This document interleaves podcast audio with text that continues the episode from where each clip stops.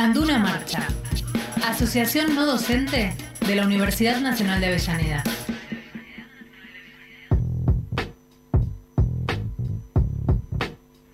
10 de la mañana, 4 minutos, ya escucharon la apertura, estamos en el espacio de eh, Andura, la asociación no docente de la Universidad Nacional de Avellaneda, el gremio que nos agrupa, al menos a todos los que estamos acá a la vista en este momento. Hoy nos visita Luis Fogliasa, el secretario adjunto, te damos la bienvenida, Luis, ¿cómo estás? Hola Luis, buen día, ¿cómo va? Está bien, por suerte. Bueno, cuando viene el adjunto, es porque vamos es a hablar porque hay muchas, pero muchas cosas para poder dialogar. Y este, tenemos que hablar de paritarias, ¿no? Así que bueno, no sé, Luis, ¿querés poner vos el, orden del día? Sí, tenemos varias cosas, no sé si nos va el programa, pero bueno. tenemos, eh, en primer momento es el Día de la Lealtad Docente, feliz ah. día compañeros. Eh, feliz día, ¿por qué? Se conmemora es por el natalicio de Nelson Farina, ah, eh, bueno, quien supo dirigir y llevó la, unidad de nuestra FATUN la supo, digamos, hace treinta y pico de años que él fue el secretario general de nuestra FATUN y tenemos 50 años de unidad. Mira vos. Eh, así que justo en un año, que este es un año electoral también de la FATUN, después, digamos, sería la segunda elección después de, del fallecimiento del gringo, ¿no?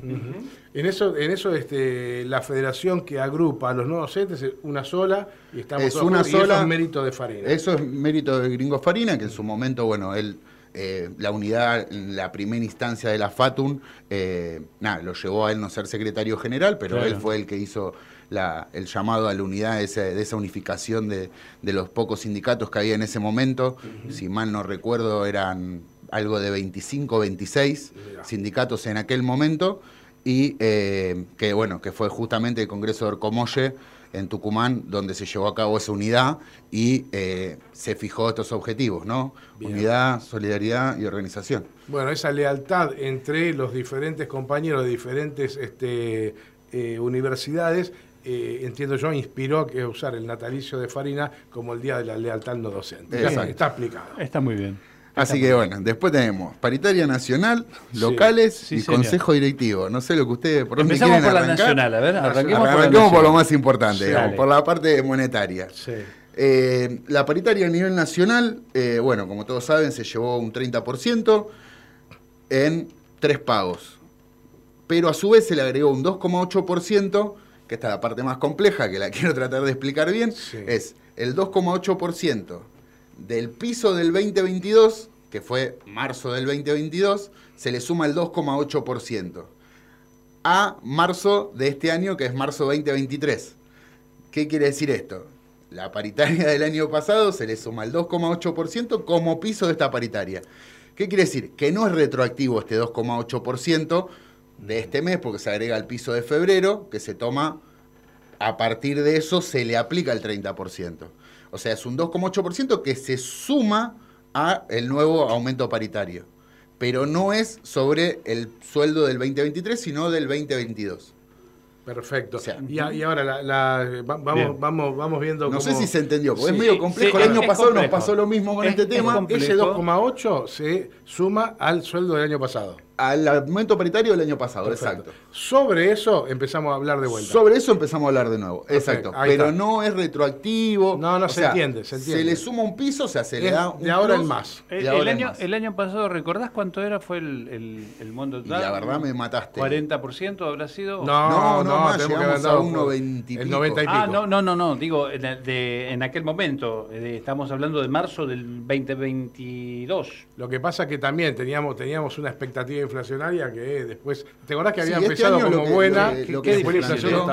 Este año lo que se planteó, por eso se hizo corto, no sé si se acuerdan que el año pasado fue en más cuotas y estábamos hablando ya de hasta de diciembre. Sí, exactamente. Este año se habló en tres cuotas nada más, que es un poco eh, lo que veníamos hablando el año pasado, que bueno, había quedado medio en palabras, la, porque se habló el año pasado, que no se llegó a concretar, que este año eh, estamos, eh, la, la, FATUN está peleando para que esto se lleve adelante. ¿Qué quiere decir? Se sacó tres cuotas porque la idea es que se vuelva a negociar sobre un nuevo acuerdo. ¿Qué quiere decir? Que no sea acumulativo del sueldo de marzo de 2023, sino que cuando nos sentemos a negociar en julio sea sobre el salario de julio, no sobre el salario de marzo. Está muy bien. Porque si no llegamos a una cifra, digamos que No, siempre perdemos nosotros. vamos ahí y vamos, a ver, vamos, y vamos, 30% a julio, digamos, ya nos vamos a quedar atrás. Exacto, bueno, por eso se habló una, cláusula gatillo. Todo esto se estipula también un poco con lo que, lo que le venía diciendo el, ministro de Economía, que es lo que planteó en el presupuesto nacional, sí, que se hablaba 60%, de 60% de inflación. Todos los gremios de alguna manera Entonces, como piso, digamos, todos los ministerios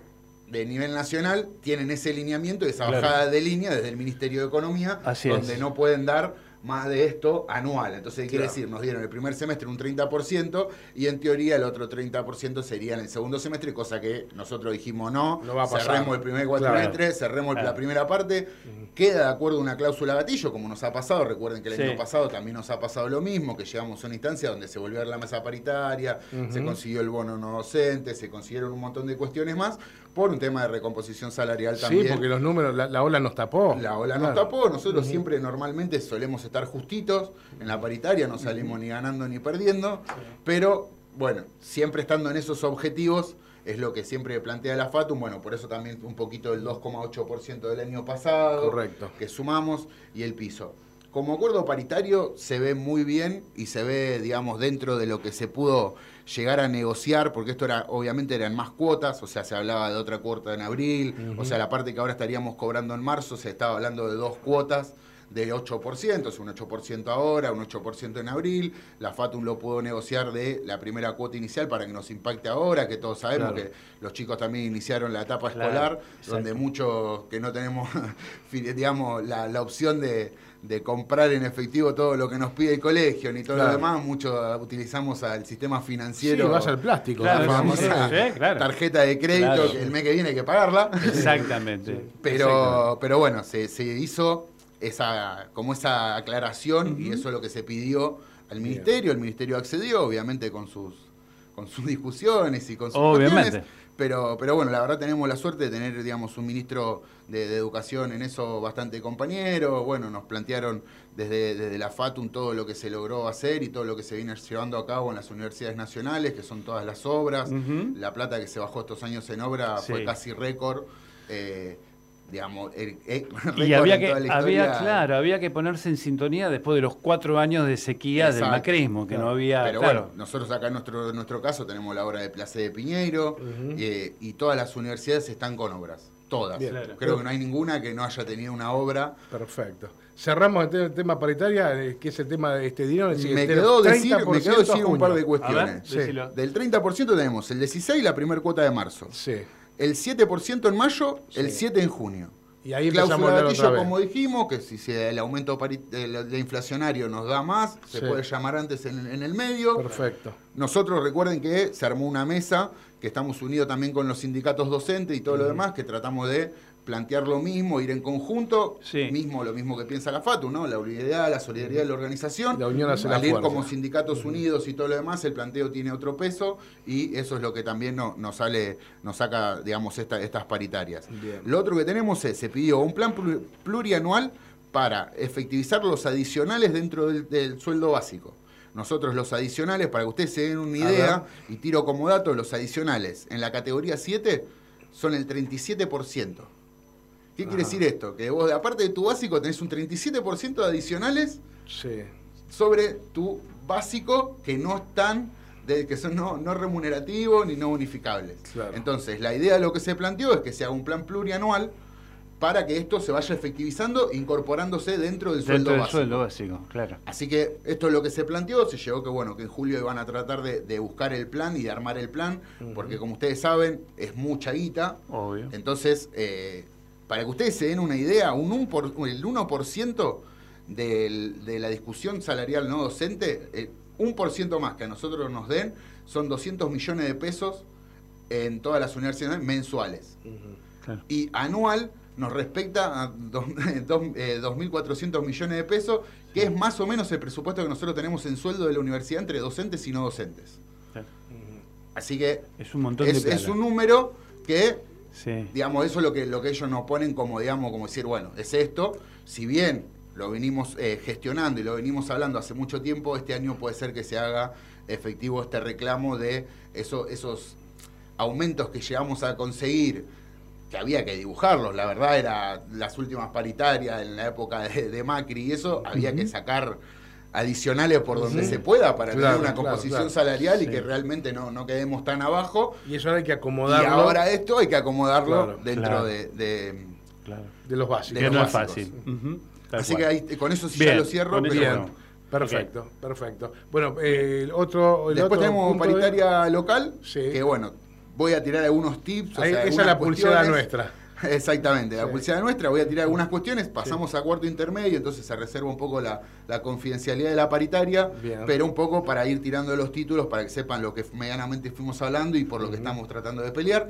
No voy a poder tirar grande información, pero sí lo que estamos discutiendo. Bien, títulos entonces. Los títulos sería la actualización del tope de reintegro de políticas de cuidado, que como todos saben, sacamos el tema de la política de cuidado para hasta los niños de tres años tema de la guardería y lo demás, como bueno, no se contempla dentro de la universidad hasta esa edad, si, si de esa edad para adelante está el tema de la ludoteca, para que los compañeros puedan llevar a sus hijos. De 3 a 7, ¿no? Exacto. Y lo que estamos haciendo es la actualización del tope de reintegro, porque nosotros esto renovamos año a año y eh, la discusión del año pasado ya la vimos, que fue cuando se cuando se ¿cómo se puede decir? Cuando se incorporó, no, cuando fue efectivo eh, este este, este, beneficio, sindical. Eh, nada, ahora lo tenemos que actualizar en base a la inflación y todo lo demás, entonces estamos eh, evaluando el nuevo tope y todo lo demás, así que eso es lo que se está tratando.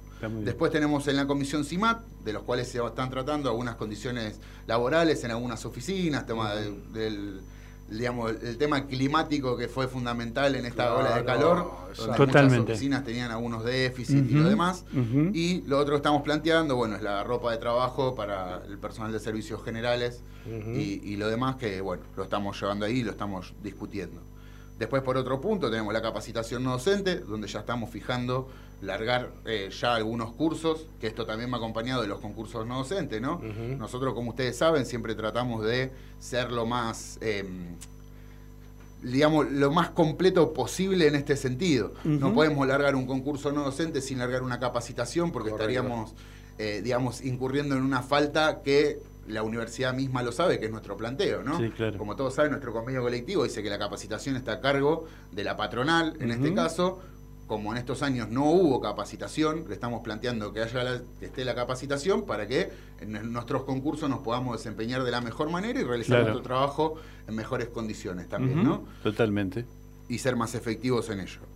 Eh, después tenemos el tema de las licencias. Eh, estuvimos con muchas licencias, entonces estamos... ¿Hay muchas licencias? Y tenemos bastante gente licenciada y lo cual, bueno, estamos viendo cómo reglamentar un poquito ese tema de, de las licencias porque ¿Qué es lo que nos pasa? Tenemos compañeros que hace mucho tiempo que están licenciados y hay compañeros que están realizando sus funciones y no tienen el cargo, no tienen el cargo ni de mayor jerarquía ni nada en el sentido. Entonces nos pasa un poquito eso, ¿no? Entonces es decir, bueno, ¿cómo lo hacemos y cómo lo reglamentamos y cómo lo llevamos a cabo? Porque las funciones se hacen y el cargo que está licenciado, la plata queda.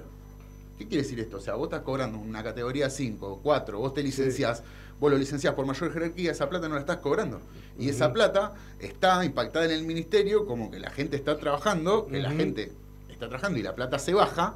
Pero, está desempeñando tareas en otro lado y cobran de otro lado. Exacto, y esa plata que baja está, ahí, flotando. Está ahí flotando. Debería debería ser para que está cumpliendo la función. Exacto, debería ser para que está cumpliendo la función, pero bueno, ahí entra un montón de cosas, un montón de discusiones, porque bueno, la ley de, de contrato de trabajo te dice que bueno, que si compras una mayor jerarquía por más de un año, ya te corresponde tenerla. Entonces, es, ahí entramos en un hueco donde. Acá nos excedimos del título, pero bueno, este. Así que nada, acá nos un poquito más.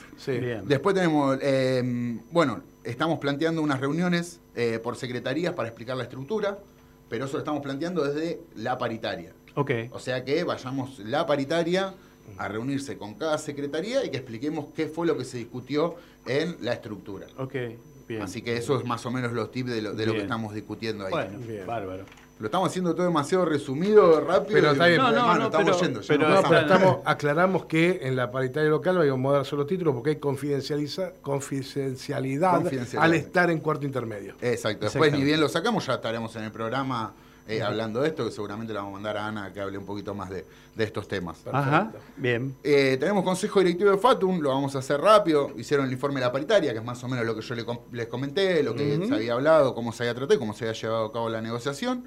Eh, fuimos a ver la obra del nuevo edificio de Ofatún, planta baja, primer piso, eh, a ver cómo, cómo venía esa obra, que la verdad que cuando quede va a ser ¿Dónde está un sueño. El edificio está en Hipólito Irigoyen, 3589, si mal no recuerdo. Está a dos cuadras de la Fatum. Está, si mal no recuerdo, entre Colombres y la otra paralela al lado que no me sale. Y ahí, este, eh, y Boedo, me parece, es Colombres y Boedo. Está entre Colombres, y Boedo. exactamente. Exacto. Está ahí nomás o para el otro lado es Medrano. Exacto. Ah, claro, sí, exactamente. Estamos en Almagro. Sí, exactamente, es, el barrio de Almagro. No, no, ahí está, me acordé, es, como decís vos, es Colombres y Boedo. Ah, correcto. Bien, y, está ahí, se está construyendo un edificio de Ofatum. se está construyendo un edificio de Ofatum, lo cual va a contar con ocho pisos. Ah, mirá. De ahí va a estar todo, digamos, el... Centralizado ahí, Todo centralizado, todo lo que es la Ofatum, y en la parte de al lado se está haciendo un hotel de mejores condiciones que el Petit, digamos, que, es el que hoy tenemos, que fue el primer edificio